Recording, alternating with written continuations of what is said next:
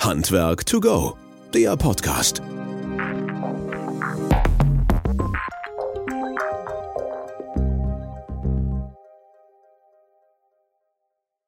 Ja, hallo und herzlich willkommen zu unserem Podcast Handwerk to go. Schön, dass ihr wieder alle eingeschaltet habt und dabei seid. Direkt nach der Sommerpause starten wir frisch und entspannt in die neue Saison. Ich hoffe, ihr auch.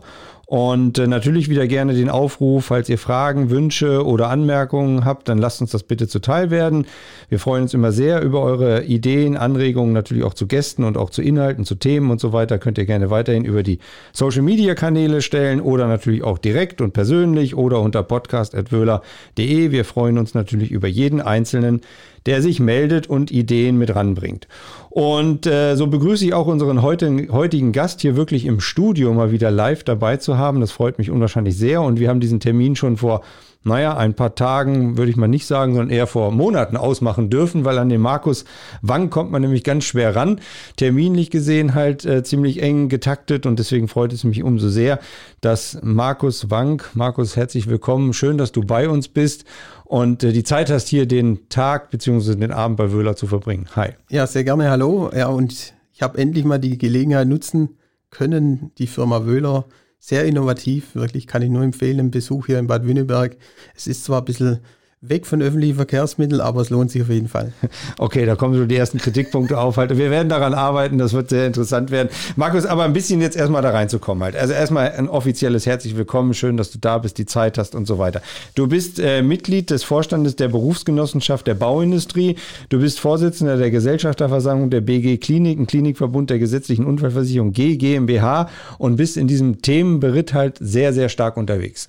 Du kannst da sehr tief gleich uns ein paar Auskünfte geben, gerade was präventiv für unsere Zuhörerinnen und Zuhörer da ist. Also Unfallgeschehen halt, gerade im Bau, im Handwerk halt, was passiert ist, wie man dagegen gehen kann.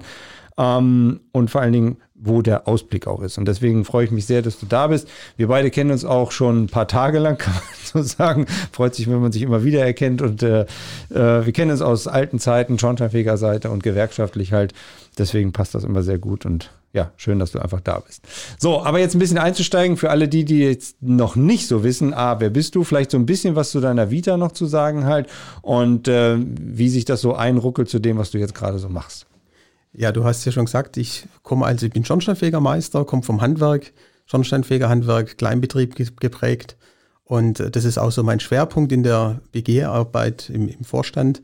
Ich setze mich natürlich sehr stark für die Kleinbetriebe, nicht nur für die Schornsteinfeger, aber ich habe immer so ein bisschen diese Kleinbetriebe im, im, im Blick, wo der Chef auch tatsächlich noch mitarbeitet, also draußen auch aufs Dach geht und tatsächlich auch noch selber Hand anlegt.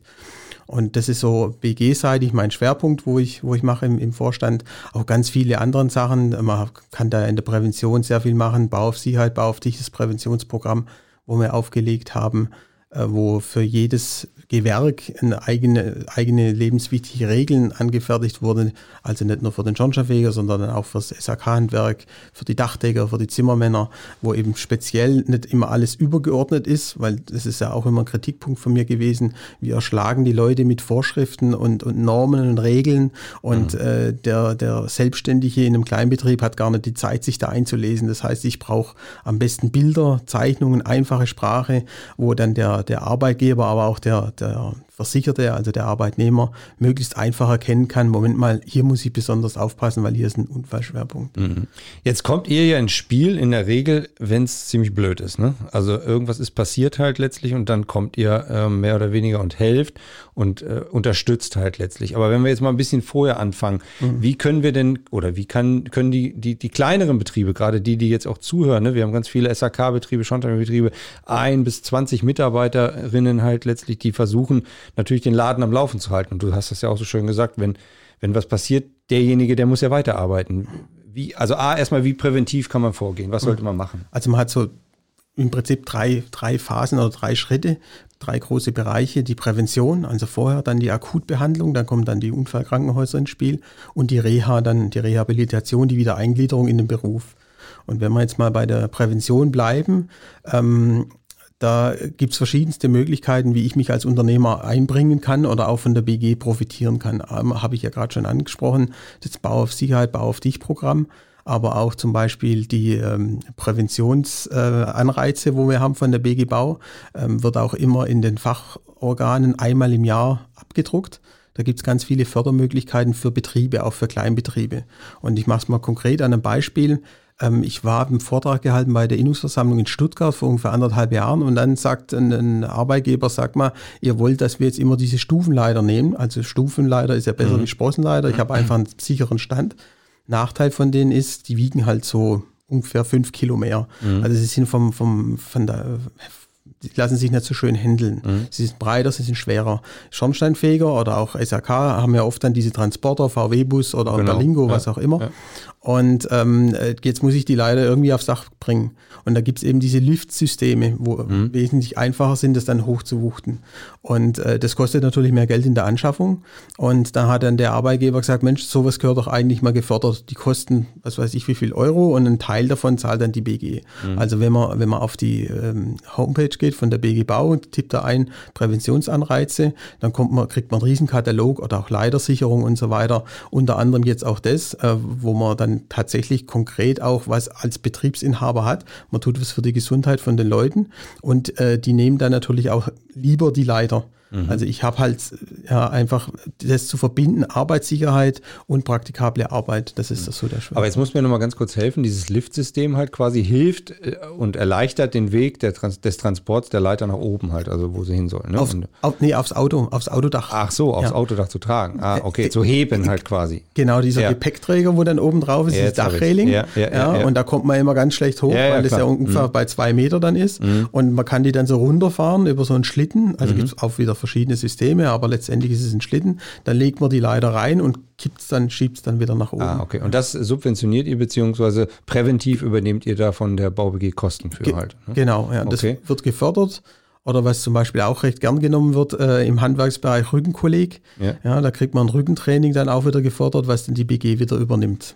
Für den Betrieb oder für den jeweiligen Versicherten? Gefördert wird der Betrieb, aber der Versicherte genießt natürlich das Rückentraining. Okay. ja gut, okay. Aber also da sieht man schon dran, was vielleicht nicht jedem so klar ist halt irgendwo, ich weiß nicht, deine Erfahrung würden wir gleich gerne mal hören, ähm, ob das so auch angenommen wird und wissen das alle und machen das auch alle, weil das klingt ja jetzt so, wie du gerade gesagt hast, auch diese Sache äh, Bau auf dich Programm halt in Anführungsstrichen, das weiß nicht, ob das jedem so bekannt ist und klar ist.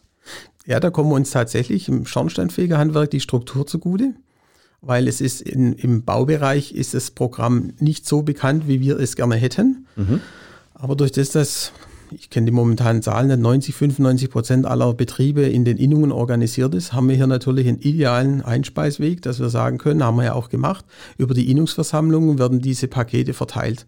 Ja, also dann heißt dann, die Innung Stuttgart hat 500 Betriebe, also gehen 500 Pakete zur Innung und die verteilt es dann wieder über die Innungsversammlung. Und so kriegt jeder, jedes Innungsmitglied mit, dass es dieses Programm gibt.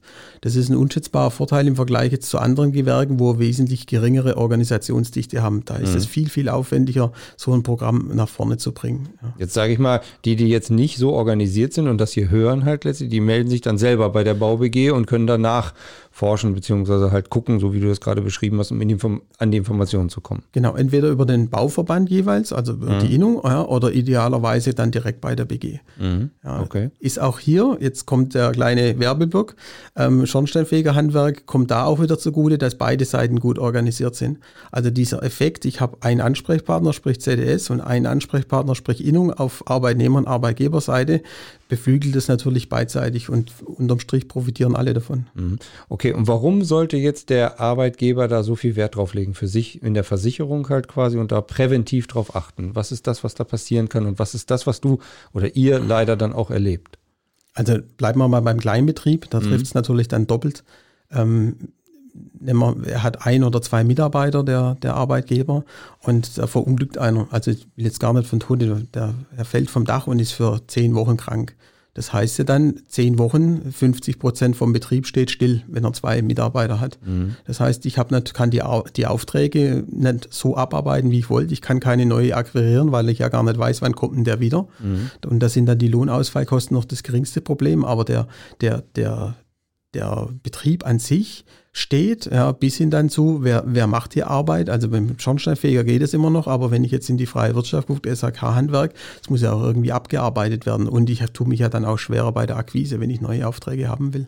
Das heißt also, der gesamte Bereich, wenn, der fällt aus und ja. ist dann halt der gesamte Betrieb von betroffen, unabhängig davon, wie hoch die Verschuldung ist, wie hoch die Verletzung ist und so weiter und so fort. Ne? Genau, weil der Betrieb, also die, die Verletzung, die Verletzungskosten, die kriegt ja der Betrieb abgenommen. Mhm. Das ist ja diese, diese Ablösung der, der Haftung. Die Unternehmerhaftung ist da abgelöst durch die BG Bau. Also der Unternehmer bezahlt die Beiträge und wenn dann was passiert, ähm, zahlt die BG alles, alle Kosten inklusive Reha und nehmen wir mal nicht an, aber im ungünstigen Fall sitzt er im, im, Rollstuhl. Das heißt, die BG übernimmt dann die Rollstuhl, die Kosten für den Rollstuhl oder für den Umbau fürs, fürs Auto. Mhm. Und ab welchem Punkt übernimmt das die BG halt quasi? Und was muss man dafür tun, dass es so ist halt, dass es auch funktioniert?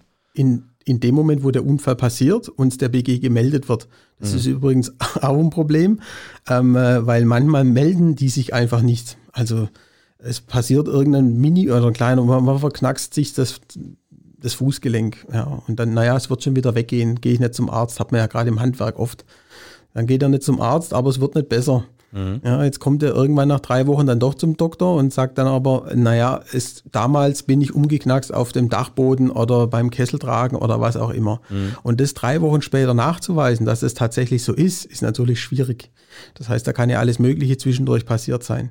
Deswegen ist es immer besser, wenn man zumindest zeitnah zum Arzt geht, damit man das entsprechend dokumentieren kann, dass da was war.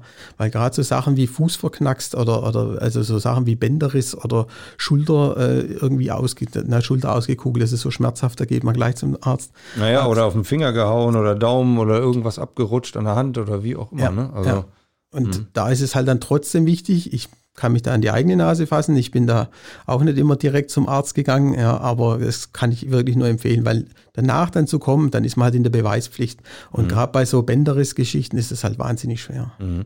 Und du arbeitest oder ihr arbeitet damit ja täglich mit diesen Fällen halt letztlich, ne? Und die genau. dann ankommen und sagen so, geht oder geht nicht. Also da macht sich in dem Augenblick ja keiner Gedanken drüber halt. Ich knicke um und sage, okay, ich muss jetzt weiterarbeiten, bringt halt alles nichts und dann komme ich da nicht hin, quasi in den Genuss. Ist das dann, das ist dann ein Riesenproblem wahrscheinlich, oder? Ja, deswegen ist auch so wichtig, dass die Vertreter vom jeweiligen Handwerk auch jemand haben, der sich ehrenamtlich engagiert bei der BG Bau. Mhm. Ja, weil das ist natürlich das Sprachrohr. Also passiert quasi wöchentlich, dass irgendjemand bei mir anruft, der mich noch kennt von, von früher oder weiß, dass ich irgendwas bei der BG Bau macht und sagt, äh, ich hatte zum Beispiel jetzt einen Fall, der ist Mitte 30 und hat Krebs und dann war dann die Frage, äh, diese PAKs, also polyaromatischen Kohlenwasserstoffe, hat es einen Einfluss darauf? Mhm. Und dann kann ich natürlich die Abteilung anrufen und kann dann sagen, Mensch, mach da mal eine Untersuchung und dann geht es einfach schneller. Er mhm. kann natürlich auch den Weg gehen, ganz normal über die BG, da wird ihm auch geholfen. Ja, aber wenn er einen konkreten Ansprechpartner hat, geht es einfach schneller. Mhm. Und das wäre dann so die Berufsvertretung, von dem du gerade gesprochen hast, halt ja, letztlich, ne? Genau. Mhm. Okay. Und äh, jetzt haben wir ja ein paar konkrete Fälle, auch im Handwerk halt letztlich, die da passiert sind. Was waren da so die im Nachgang die schwierigen Sachen oder auch wirklich die Problemfälle? Ja, also ganz äh, bleibt man mal auf der einen Seite, wenn ein mhm. Versicherter verunfallt, dann läuft es eigentlich ziemlich professionell ab in der Regel. Der, äh, also gehen wir mal weg von den Bänderrissen, er hat jetzt irgendwie eine offene Wunde oder ist vom Dach gefallen oder, oder irgend sowas in der Art. Da kommt dann die, die Fallmanagerin von der BG Bau und das wird dann auch gemeldet und dann wird der Fall abgewickelt. Das läuft eigentlich alles sehr routinemäßig ab. Ja. Ähm, hinterher helfen wir dann, äh, wenn es dann um die Reha-Maßnahmen geht was für mich jetzt persönlich ganz bitter war, sind immer diese Unfälle, wo ich dann äh, die Leute persönlich auch kenne. Mhm. Egal jetzt ob Arbeitnehmer oder Arbeitgeber. Ähm, das ist das eine. Und was natürlich bitter ist, deswegen haben wir jetzt auch dieses Interview gemacht in der BG Bau, wenn die Arbeitgeber verunfallen, haben keine Versicherung.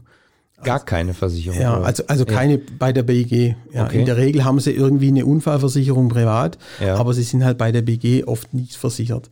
Okay, da muss ich eben noch mal ganz kurz einhaken. Wie versichere ich mich denn da? Wissen das alle? Also anscheinend ja dann nicht, ne? Ja, leider äh, kommt es immer mehr, dass es immer weniger Wissen. Früher war das Wissen viel präsenter. Und ähm, ich, wenn ich eine Firma aufmache, egal jetzt mal ob Handwerk oder irgendwas anderes, dann bin, muss ich mich melden bei der zuständigen Berufsgenossenschaft als Unternehmer. So, dann bin, ist mein Unternehmen bei der BG versichert. Mhm. Aber fast immer ist der Unternehmer selbst nicht versichert. Also bis auf zum Beispiel Friseur ist eine Pflichtversicherung.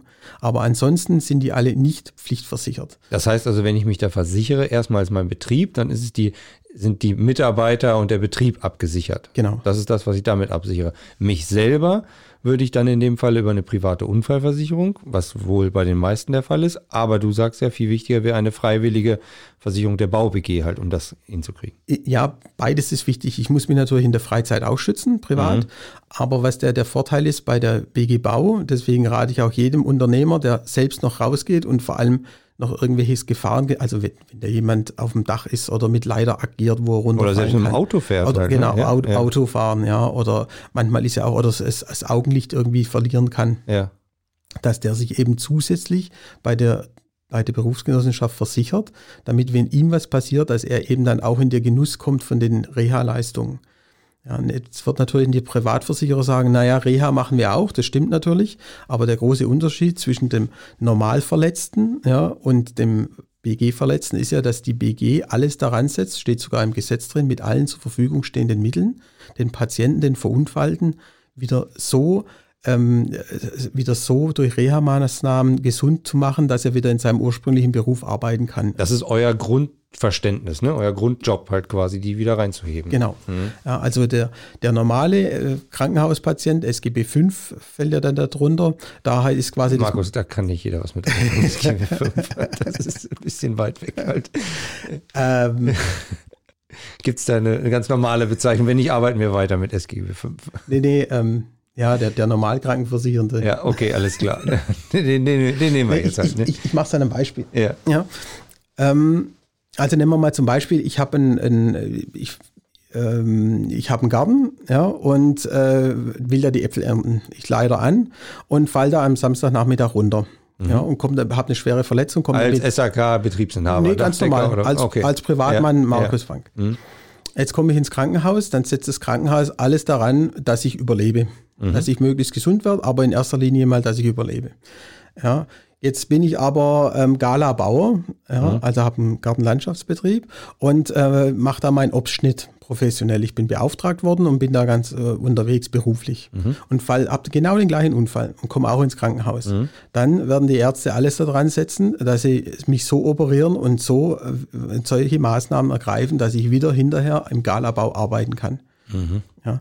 Und wenn ich privat verunfallt bin, dann heißt es quasi, äh, ja, reparieren, also wieder gesund machen, ja, sodass er einfach weiter ein normales Leben weiterführen kann. Jetzt habe ich ja immer die Hoffnung als Normalsterblicher, der ich bin, zu sagen, okay, egal mit welcher Karte ich ins Krankenhaus komme, dass immer das Beste gegeben wird, dass ich da heil und gesund und stehend wieder raus oder laufend wieder rauskomme halt. Aber da gibt es wohl doch mehrere Faktoren, die davon abhängig sind. Ne? Ja, also in der Akutbehandlung erstmal mhm. äh, erstmal nicht oder ganz wenige nur, aber dann später in der Heilbehandlung. Also zum mhm. Beispiel, welche Prothesen kriege ich? Mhm. Ja, mhm. Da gibt es qualitativen Unterschied. Dann in der Versorgung, ähm, kriege ich den Umbau für mein rollstuhlgerechtes äh, Auto bezahlt oder nicht?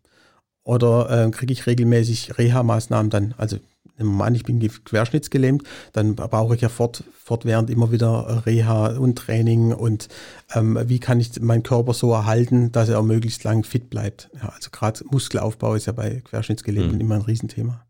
Mann, ähm, ja, da stockt einem dann schon ein bisschen der Atem. Und also diese freiwillige Versicherung, die gibt es dann tatsächlich nicht bei allen und haben auch wohl nicht alle, dass das da wohl ein Problem ist halt. Ne? Ja. Deswegen die Aufforderung, bitte, bitte, bitte, guckt das, checkt das nach. Und wenn nicht, wo kann man sich melden? Bei der, also bei jeder Berufsgenossenschaft, bei uns natürlich bei der BG Bau, Handwerk, mhm. sind ja äh, fast alle, nur der Elektrobereich ist teilweise bei der BG ETEM, aber ansonsten eigentlich alle bei der BG Bau. Ja, und da einfach melden, äh, kann man auch online abschließen übrigens. Ja, kostet ungefähr, es fängt an bei 950 Euro im Jahr. Mhm. Ja, und dann kommt man eben in diese diese SGB 7, in diese berufliche Reha-Behandlung, kommt man damit rein äh, und staffelt sich dann. Also je nachdem, wie viel Rentenleistung das man haben will, geht der Beitrag natürlich nach oben. Mhm. Ja, ähm, ist als Betriebskosten voll, ab, Betriebskosten voll absetzbar.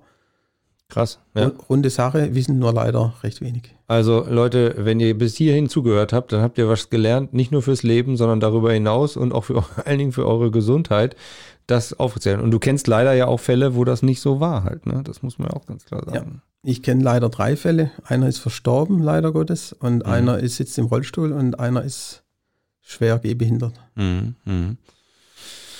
Ach, Markus, alles so Themen halt letztlich. Das, ähm, gut, wie kriegen wir jetzt wieder die Kurve halt? Wir müssen ja wieder ein bisschen was äh, präventiv haben wir. Du hast Reha, hast du auch gesagt halt, was da tatsächlich dann äh, wichtig ist. Wo, wo hört dann eure Leistung auf? Also wann ist das? Gibt es dann einen Freibrief irgendwann so, jetzt bist du wieder weg und frei und kannst wieder arbeiten oder wie, ist das dann? Ja, wenn der Arzt ein Gutachten erstellt, dass der mhm. Patient, der Verunfallte, wieder voll einsatzfähig ist, dann war es das. Ja. Okay. Außer, gut, die Reha ist ja, hört ja nie auf.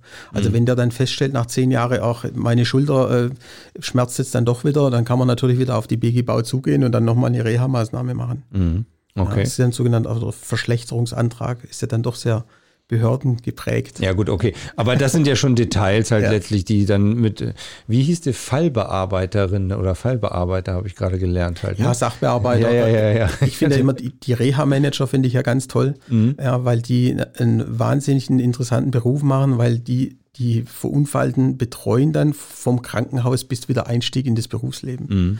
Ja, wie so echt eine helfende Hand. Ja, super.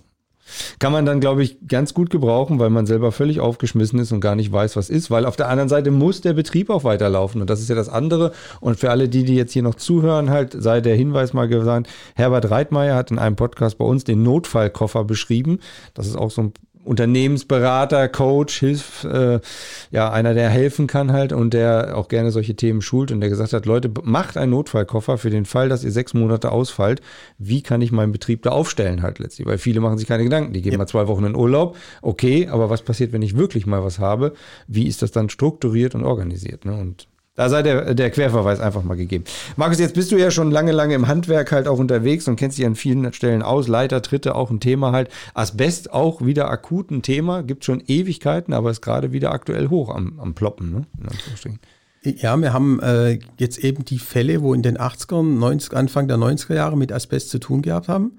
Und Asbestose ist ja eine Langzeiterkrankung und das kommt jetzt leider Gottes wieder verstärkt. Also, dass man zum einen diese sogenannten Altfälle, und ähm, parallel wird diskutiert jetzt äh, Green Deal und äh, die Sanierung von Gebäuden auf EU-Ebene. Und in, der, in dem Zug ist auch Asbest wieder im Fokus, ganz massiv. Und die EU will also die Grenzwerte massiv nach unten schrauben. Aber Was, sag mal eben ganz kurz, Asbest aus welchen, aus, aus welchen Einheiten? Also woher dieses Asbest? Feuerstätten, Schornsteine, ähm, was ich, Wandtafeln, keine Ahnung. Dichtungen, Dächer, Mhm. Aber was auch ganz viele nicht auf dem Schirm haben, ähm, Fliesenkleber. Mhm. Also alle Spachtelmassen ja, aus der Zeit ist auch ganz oft mit Asbest äh, versetzt. Ja? Ja, ja, genau. Okay. Das, da denken nämlich nicht viele daran. Das ist ein Riesenproblem. Deswegen ist diese Methode, was man momentan äh, gerne macht, dann einfach die Fliesen nicht abtragen, sondern eine zusätzliche Schicht aufbringen, ähm, ist eigentlich gut, ja. ja. weil da hat man im Sanierungsbereich die Thematik erstmal weg. Allerdings irgendwann wird das Haus natürlich auch mal abgerissen. Weil man kann ja nicht nur Fliese auf Fliese auf Fliese bauen, so halt, das wird dann irgendwann ein bisschen eng von der Höhe her. Okay, und äh, sag mal Jahrzehnte, wann wurde dafür Asbest verwendet? Also gerade bei, bei diesen Fliesenklebern und so weiter? Äh, bis in die 90er Jahre. Bis in die 90er Jahre? Ja, ja, ja. Ah, okay. Mhm. Also das Thema wird uns, wenn wir zwei in Rente gehen, dann wird das Thema mhm. noch akut. Ja, sein. gut, dass ich erst vor acht Jahren oder sowas halt so einen Altbau saniert habe und ja. dann auch ordentlich das abgetragen habe.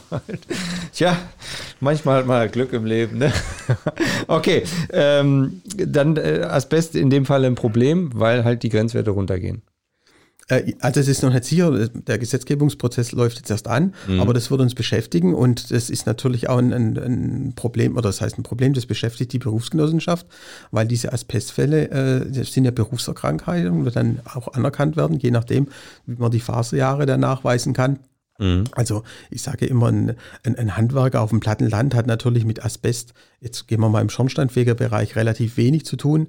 Wenn jetzt mhm. jemand einer in, in, in, Berlin lange gearbeitet hat oder im, im Osten Rostock, äh, da hat man natürlich ganz viel mit Asbest zu tun. Ja. Mhm. Oder dann im anderen Handwerksbereich, wenn einer viel Asbest, Zement, Wellplatten, Dächer äh, entfernt hat, ja, das ist ganz, Aber, ganz unterschiedlich. Ähm, was ist da eure Intention dabei? Oder wie könnt ihr da präventiv oder überhaupt bei helfen halt letztlich? Ja, über helfen können wir durch Schutzkleidung, also Schutzkleidung, Atemschutz ähm, und dann natürlich diese zugelassenen Arbeitsverfahren, wo es ja auch gibt. Mhm. Ja, und die muss man halt immer wieder überprüfen. Das heißt, ihr schreibt ja dann halt quasi diese Regeln mit den jeweiligen Gewerken zusammen, ne?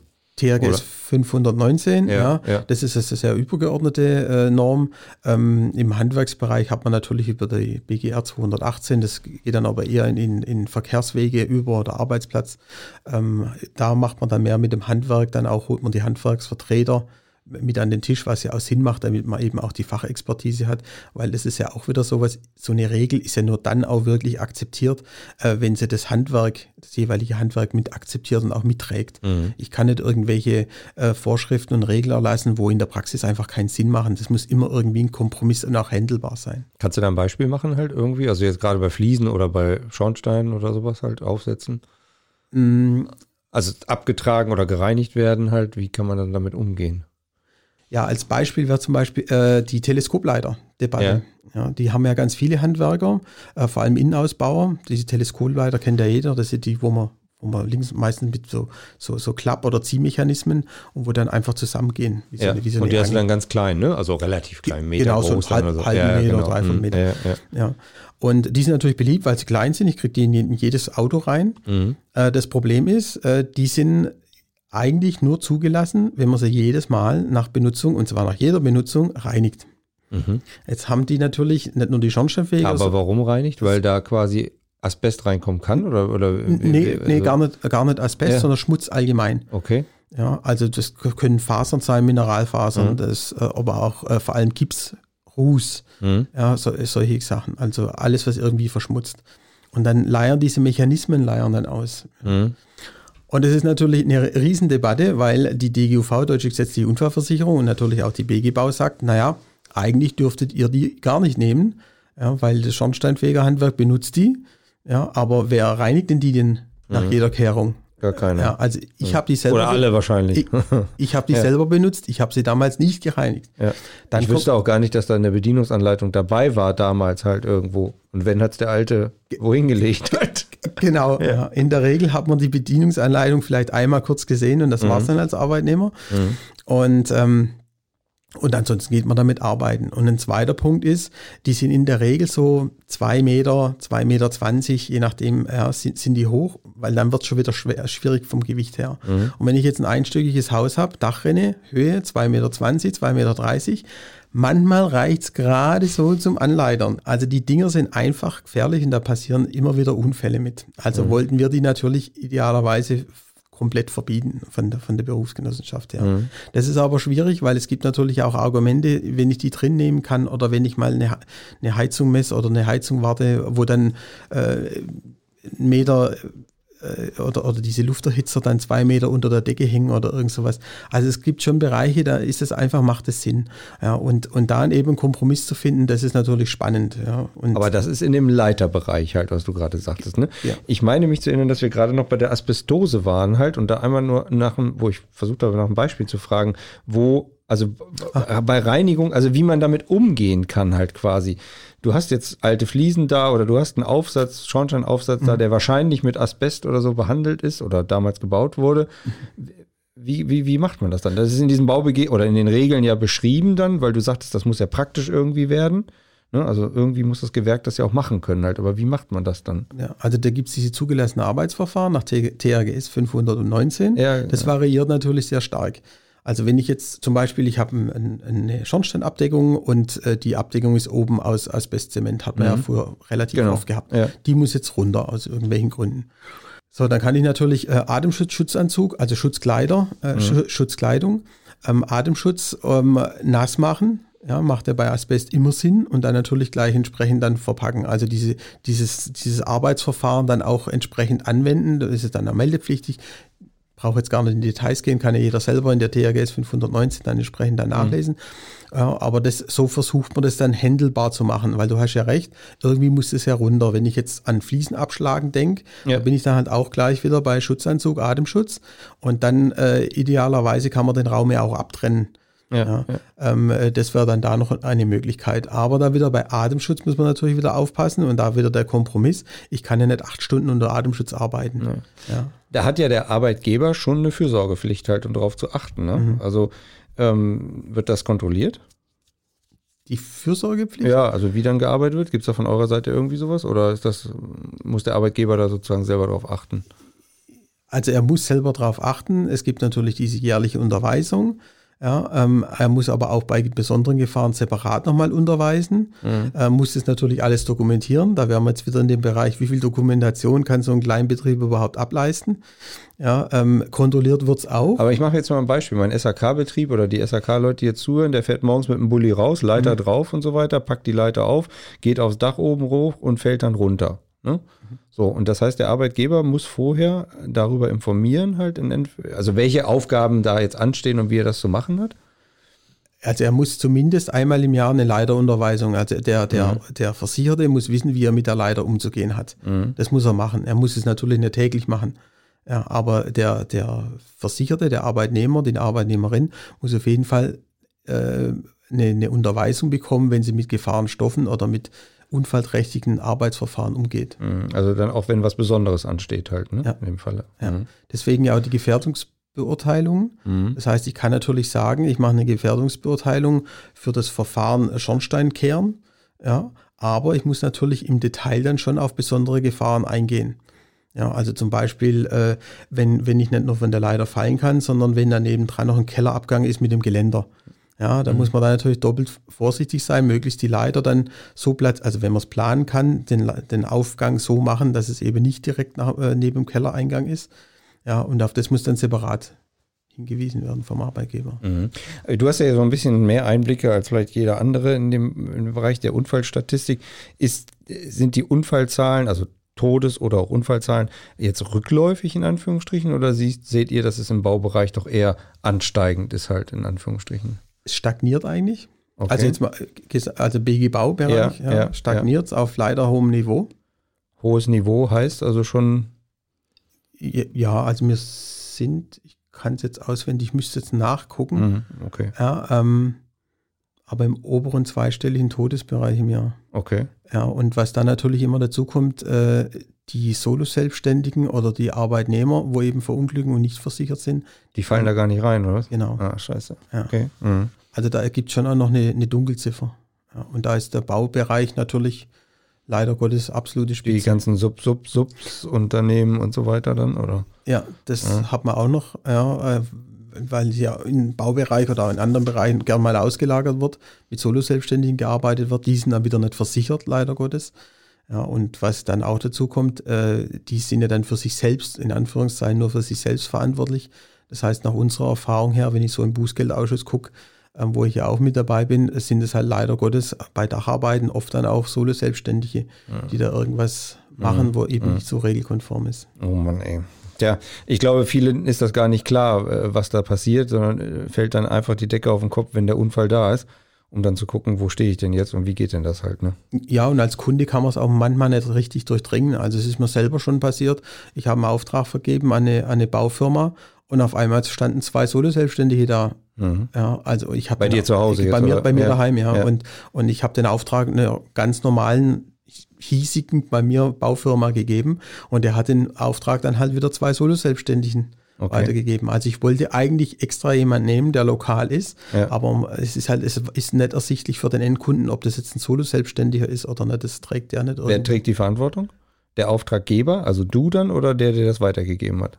in dem Fall die, die Firma, die ich beauftragt habe. Ja, ja okay. Aber die kauft, was heißt kauft, aber die hat es ja wieder weitervergeben. Ja. Das heißt, letztendlich ist der Solo-Selbstständige für sich selbst verantwortlich, wie er seine Arbeit organisiert. Ja. Und der ist froh, dass er den Auftrag hat und einen Job hat und dann natürlich noch nicht was. Also Leute, Leute, passt schön auf da draußen, ne? dass ihr immer wieder euch versichert und guckt da, was passiert. Ähm, Markus, die, die, die Zeit rast Gott sei Dank oder auch nicht halt, aber es geht halt alles sehr, sehr schnell.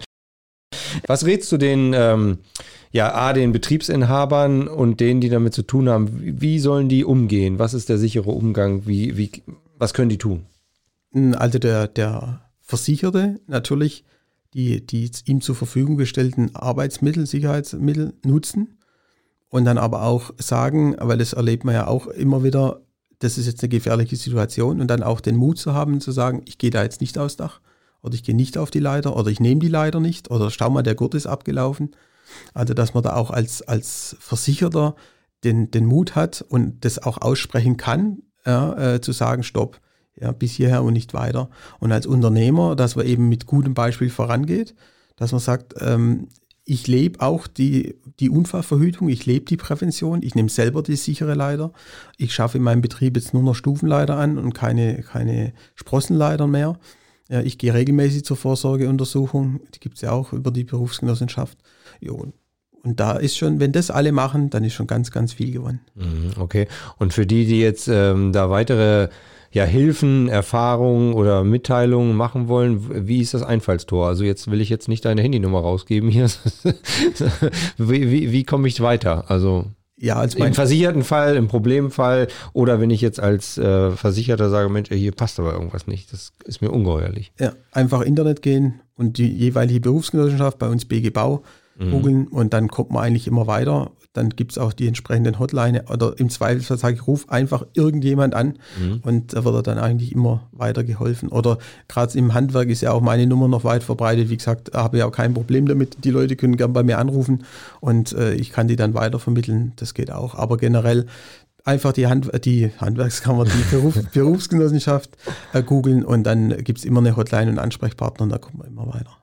Sehr schön. Markus, ich glaube, wir können dieses Thema noch ganz, ganz vertiefen halt, weil ne, die Frage ist halt, wie gehe ich dann damit um, wie geht es dann weiter, was mache ich alles halt letztlich, aber äh, die Zeit läuft, also wir sind ja schon fast eine Dreiviertelstunde am, am Reden halt letztlich. Was sind so deine Sachen, was möchtest du den Leuten da draußen noch mitgeben halt? Hauptsächlich Handwerker getrieben, unterschiedliche Gewerke, die, die immer wieder zuhören halt und auch uns auch schreiben halt, was sehr, sehr schön ist. Das Regelwerk und die Arbeitsverfahren selber nutzen, sich einbringen, das auch vorleben und auch weitergeben und den Mitarbeitern die Möglichkeit geben, sich da auch selbst, ich will nicht sagen zu verwirklichen, aber ihre, ihre Ideen auch einzubringen, was man alles besser machen, im, besser machen kann im Betrieb.